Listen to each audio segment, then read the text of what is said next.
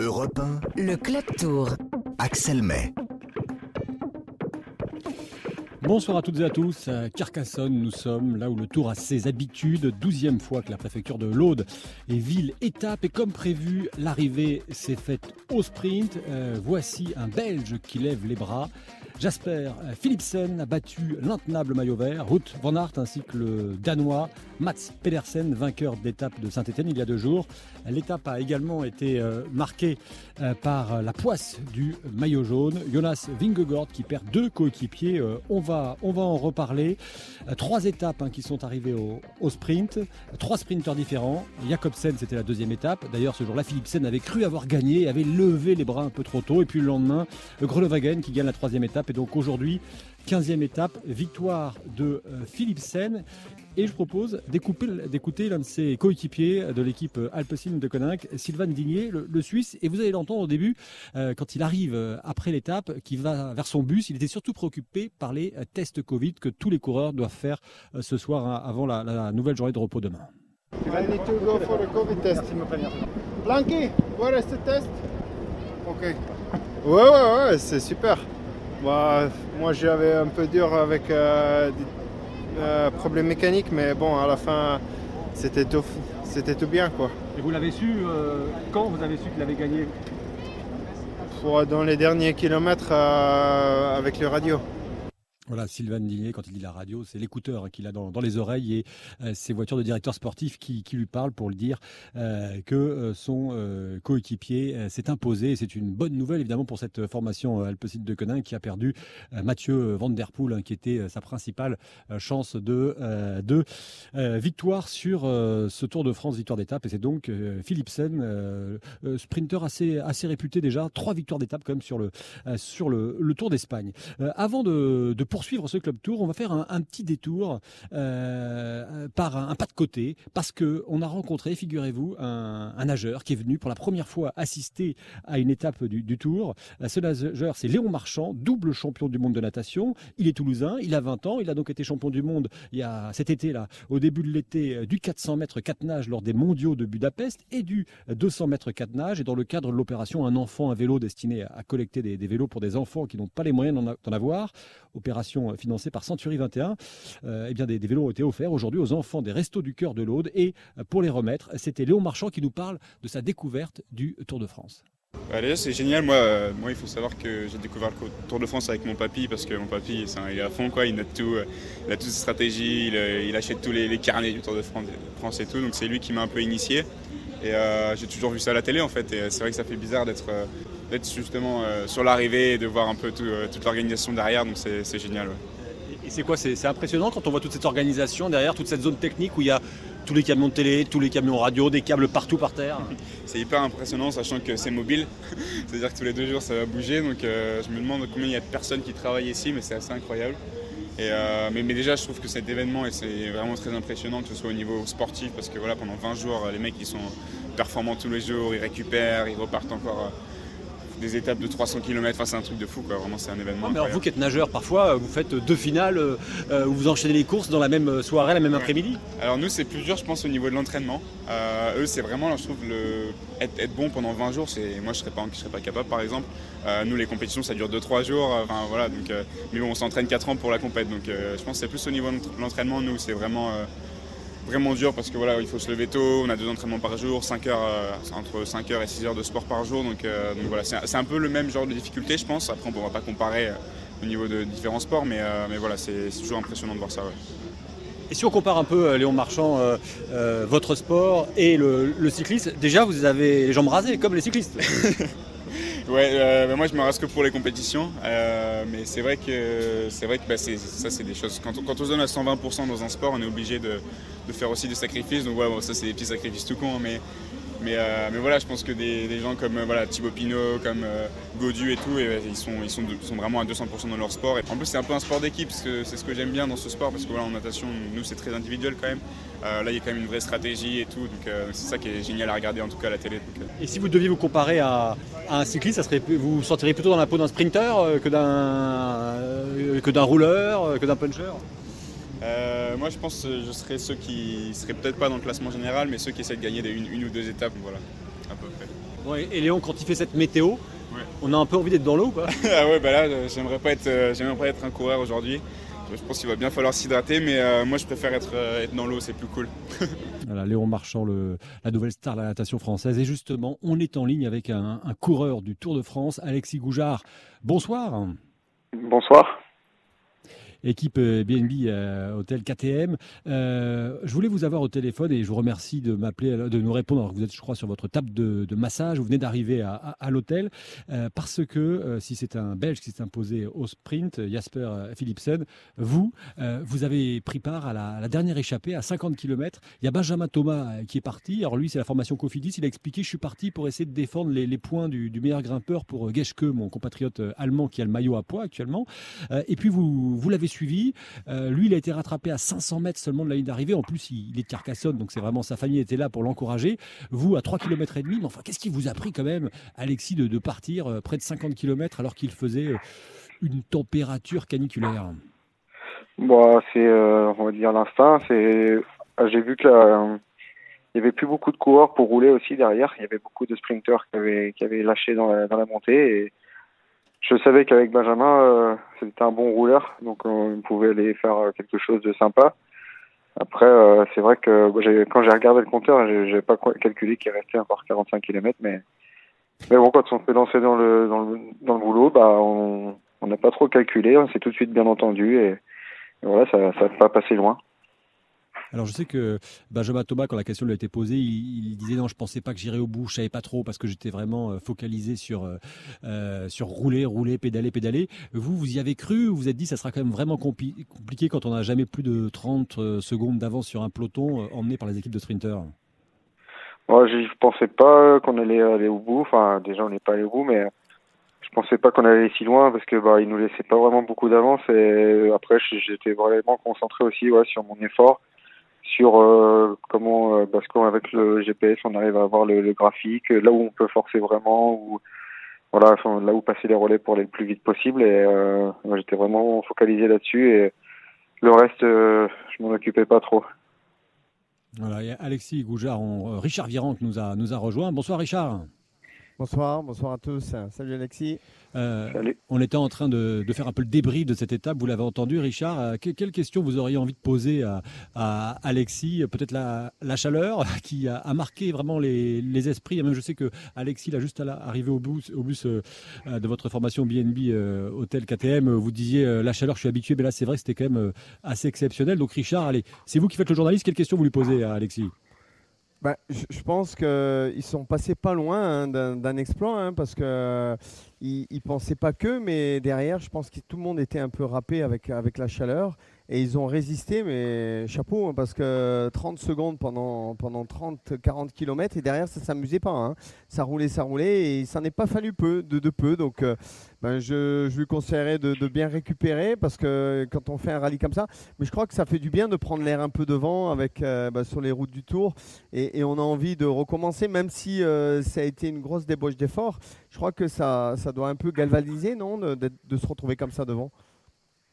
Ouais, bah c'est clair que ça fait euh, ça fait du bien de pouvoir être à l'avant.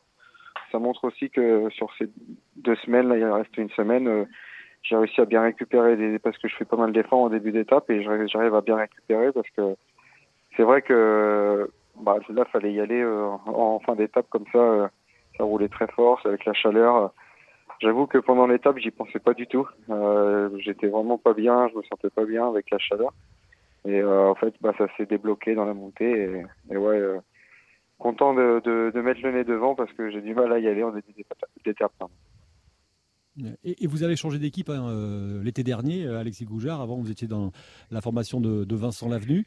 ça vous a fait quoi de changer d'équipe? Vous avez passé plusieurs années dans la formation de Vincent Lavenu. Là, vous vous retrouvez dans une équipe aux couleurs de la, Bretagne, équipe peut-être un, peu différente d'un point de vue structurel? Ouais, après j'ai passé de très belles années chez AG2R euh, et je sentais hein, le moment où il fallait aussi euh, changer d'air, euh, changer de façon de faire, de, voir les, courses aussi et, et ouais, ça me fait du bien d'être d'arriver dans cette dans équipe qui est plutôt un peu plus familiale, on va dire et on a des ambitions d'échapper c'est des choses que moi j'aime. Euh, euh, Richard Aviran, quand vous entendez comme ça un, coureur comme Alexis Goujard, vainqueur notamment d'une étape euh, du, Tour d'Espagne, quand vous entendez un coureur comme ça dire ben voilà, moi j'aime bien aller à l'avant, j'aime bien être dans une équipe où, ça bouge, on essaie d'aller chercher les échappées, éventuellement si on peut les, victoires d'étape, j'imagine que c'est le, genre de cyclisme que, vous appréciez, Richard. Oui, c'est un cyclisme offensif et, c'est clair que, ça me fait ça, me fait du plaisir à voir. Et, je me rappelle quand euh, Alexis avait gagné euh, son étape au Tour d'Espagne, il avait fait un, numéro euh, comme ça, il avait tenu tête pour, pour l'emporter. En fait, dans le vélo, dans le cyclisme moderne et même dans le cyclisme en général, il faut même forcer le destin et toujours un peu oser et y aller, on va dire, quitte, quitte, quitte à, tout perdre, mais, mais se faire plaisir. Et je crois qu'aujourd'hui, il a bien démontré qu'il n'avait pas de bonnes sensations et à un moment donné, il s'est dit, bon, allez, j'y vais. Et, en fait, de se retrouver devant et après avec un, bon équipier de, service aussi, hein, parce que tous les deux, ils ont, ils ont fait vraiment un, bon baraki. Et, après, ben, l'exploit peut arriver. Donc, euh, et, quand on est bien comme ça la deuxième semaine du tour, ben, c'est très bon signe parce qu'on va pouvoir répéter les efforts. Parce qu'il y en a certains, ils sont un peu entre guillemets cramés. Et il y en a certains qui récupèrent. Donc, ils peuvent accumuler les efforts comme ça de jour en jour et, de se retrouver presque tous les jours devant. Donc euh, ben, demain, euh, ben, demain c'est une bonne journée de repos, mais après-demain, bon, ça va être une, étape difficile, mais, mais pourquoi pas de, partir dans, dans l'échappée encore et, dans le final, eh ben, si tu as vu le parcours euh, pour arriver à Foix, il y, a de quoi faire Alexis, c'est, ça peut être dans tes cordes aussi. Ah fois, vous avez vu Alexis, il vous met au défi là Richard. Hein. Après, ouais, c'est des étapes un peu plus difficiles, mais euh, c'est clair que moi, sur les grands tours, souvent en troisième semaine, je suis un peu mieux. Euh, je me sens de mieux en mieux, en fait. Je monte un peu en puissance. Et euh, après, c'est vrai que là, les... il y a trois étapes là, qui arrivent qui vont vraiment y avoir des beaux cols et c'est peut-être un peu moins pour moi, mais c'est clair que si je peux me projeter à l'avant et tenter des choses, j'irai. comme on dit, qui ne tente rien à rien. Donc voilà, il faut essayer. Merci beaucoup en tout cas de nous avoir répondu depuis la table de massage, Alexis Goujard de l'équipe BNB euh, Hôtel KTM. Merci. Euh, profitez bien du massage. Bon repas de pâtes, j'imagine, et puis euh, un peu de repos demain, c'est ça hein? C'est ça. On va bien profiter de la journée de demain pour, pour recharger les batteries et, et faire partie pour une semaine. Et il y a une piscine dans l'hôtel ou pas? Je crois qu'il y en a une. On vient juste d'arriver, donc j'ai pas fait le tour de l'hôtel encore. Merci, merci Alexis Goujard. Euh, Richard Virenque, évidemment, vous restez euh, avec nous. Ce qui a été marquant dans cette étape, au-delà de l'arrivée au sprint qui était assez prévisible, c'est ce qui est arrivé euh, à, la, à la Jumbo. D'abord, Roglic, luxation de l'épaule, euh, après avoir percuté une botte de paille, c'était euh, lors de la sixième étape, botte de paille en plus censée protéger les coureurs. Euh, il s'est remis l'épaule en place tout seul, mais il souffrait du dos depuis cette sixième étape. Ce matin, il a donc décidé, Primoz Roglic, de ne pas prendre le départ du Tour de France. Et puis, en cours d'étape, Steven Kreuzweig il a chuté, lui, le troisième du Tour 2019. Il a abandonné, emmené en, ambulance. On a eu ensuite une chute de Tige Bennett et de Vingegaard, le maillot jaune lui-même, euh, qui a été ramené par euh, l'américain Sepkus et euh, Christophe Laporte. Avant de me faire réagir, mon cher Richard, je vous propose d'écouter d'abord la réaction de Wout van Aert, hein, qui a terminé deuxième de, l'étape, et ensuite vous entendrez Christophe Laporte. Mais d'abord, Wout van Aert, vous verrez, avec son accent flamand, il, emploie un mot un peu vulgaire. Trop de malchance et ouais, de c'est pas bon. J'espère qu'il euh, il est, pas trop, trop mal après son chute. Ça, c'est important, je crois. Mais on a vraiment besoin le jour de repos, ça, c'est sûr. Voilà, Wout van Aert, euh, après euh, son nouveau podium sur l'étape, mais surtout la, chute de son, de son leader, lui qui est toujours un maillot vert, Wout van Aert bien sûr, et Christophe Laporte, on lui a demandé à l'issue de l'étape bah, comment il avait réussi à ramener Vingegaard dans le, dans le peloton après, après la chute du maillot jaune. Ouais, normal, euh, après une chute, euh, quand on est maillot jaune, je pense que n'importe qui serait nerveux. On l'a attendu correctement, on l'a ramené, après il est resté concentré à l'avant avec euh, Wout et moi. Je me suis concentré sur Jonas et Wout a fait le sprint tout seul. Et, voilà, jusqu'à la fin, après tout s'est bien déroulé. Il y a eu voilà, 5-10 minutes chaotiques avec la chute de Steven, Jonas et, et Tige. Comme je disais, c'est des choses qu'on ne contrôle pas et malheureusement ça arrive. Voilà, Christophe euh, Laporte, malheureusement, ça arrive. Euh, est-ce qu'on peut dire que c'est une sale journée quand même? Oui, Richard Viron pour cette équipe Jumbo-Visma, qui se retrouve donc à six coureurs euh, ce soir, d'ailleurs comme l'équipe UAE de Pogachar. Oui, exactement. Hein. C'était l'équipe qui, tient le Tour de France, mais qui était supérieure parce qu'ils avaient des cartes, des grosses cartes maîtresses à, à, abattre et, tous les jours. Et comme quoi, on voit que rien n'est acquis. Et quand on est touché par la malchance, on a beau avoir le maillot jaune, et ben voilà, ça c'est le tour, c'est l'effet, de course. Et, maintenant, ben, euh, c'est clair que le maillot jaune, euh, on espère qu'il va bien s'en remettre, mais ça perturbe, ça perturbe de partir au sol, ça perturbe mentalement, et il y a un duel avec, euh, le deuxième qui, est en cours.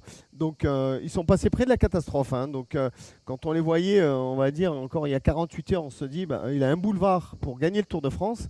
Et là, on voit euh, d'un coup, ah, euh, patatrac, euh, deux équipiers, on va dire, deux équipiers, des deux leaders qui, sont en moins. C'est impressionnant. Donc c'est clair que les cartes, les cartes sont, un peu redistribuées et, et les, journées de repos vont faire du bien à tout le monde, mais ça va partir de plus belle de Carcassonne à Faux mardi et ça va être une étape très intéressante. Et malchance, hein, franchement, pour Roglic avec le Tour de France, euh, il, y a, deux ans, euh, l'avant-dernière étape, il se fait piquer lors du contre-la-montre de la planche des belles filles euh, le maillot jaune et le Tour de France qu'il pense avoir gagné par son jeune compatriote Pogacar. L'année dernière, il chute en début de tour et il finit par abandonner. Là, il abandonne à, nouveau. Le, malheureux Primoz Roglic, il va d'ailleurs se consacrer sur le Tour d'Espagne qu'il a remporté deux ou trois, fois de, mémoire à, la fin de l'été. Primoz Roglic. Et puis l'autre l'autre information, évidemment, c'est comment euh, réagit euh, l'équipe UAE qui était privée de deux coureurs positifs au, Covid. eh bien, on a demandé à, Mauro Gianetti, le manager de, l'équipe UAE, ce qu'il pensait de cette, de cette, du fait de se retrouver lui aussi à six coureurs comme l'équipe de Vingegaard. Je pense que c'est un mauvais coup moralement. C'est jamais joli pour, pour, une équipe ou pour un coureur être dehors du tour pour une chute ou une maladie comme Roglic et, et, aujourd'hui. C'est vraiment dommage. Mais finalement, je pense que la, bataille, ça va être entre les, coureurs de classement général. Euh, et il faudra les gens parce que quand ça monte et ça va être la bataille, ça va être Vingegaard, ça va être Pogacar, Thomas, euh, Bardet, Godu, Yates. Donc ça va être entre eux. Donc euh, je ne pense pas que ça va faire une grande différence. La Mauro Genetti, il se mouille, il se mouille pas trop pour le, coup. Euh, Richard Virenque, aujourd'hui, vous avez retenu quoi aussi de cette étape? La, chaleur, on en, a, parlé, là, il faisait quand même vraiment, vraiment chaud aujourd'hui. Est-ce que ça peut laisser des traces ou euh, la journée de repos, ça suffira demain euh, avec ces sportifs que sont les, coureurs pour, se remettre? Bah, écoutez, 40 degrés, ça laisse forcément des traces et, et on est, les coureurs ont fait déjà deux semaines de course. Et deux semaines avec euh, la canicule comme elle, comme elle arrive et comme elle s'impose, eh ben, les organismes vont être encore un peu plus fatigués. Et la dernière semaine, avec euh, ce qui les attend dans les Pyrénées, ça va être une semaine très compliquée et difficile et beaucoup dans la tête. Donc, euh, donc il risque d'y avoir de, grands chamboulements et, et le tour va, être de plus en plus dur. C'est-à-dire que les coureurs qui aiment la difficulté, ben, ils vont être servis. Et ceux qui sont un peu limites ou ceux qui ont eu des charges de travail, vous savez, depuis le début de saison, il y a des coureurs qui ont, beaucoup couru, qui, sont un peu limites, mais qui sont en forme. Quand il arrive ces chaleurs-là, eh ben, eh ben, ça coince. Ça coince totalement parce qu'il manque de fraîcheur. Et, donc, ça, ça va vite se faire sentir. Donc, euh, ça va être très intéressant ben, la dernière semaine du tour avec, les Pyrénées, bien sûr. Voilà, et puis on, verra demain les résultats, les tests Covid, ce que ça a donné. À noter que Morkov, le Danois de l'équipe Quickstep, est arrivé hors délai il quitte le euh, Tour.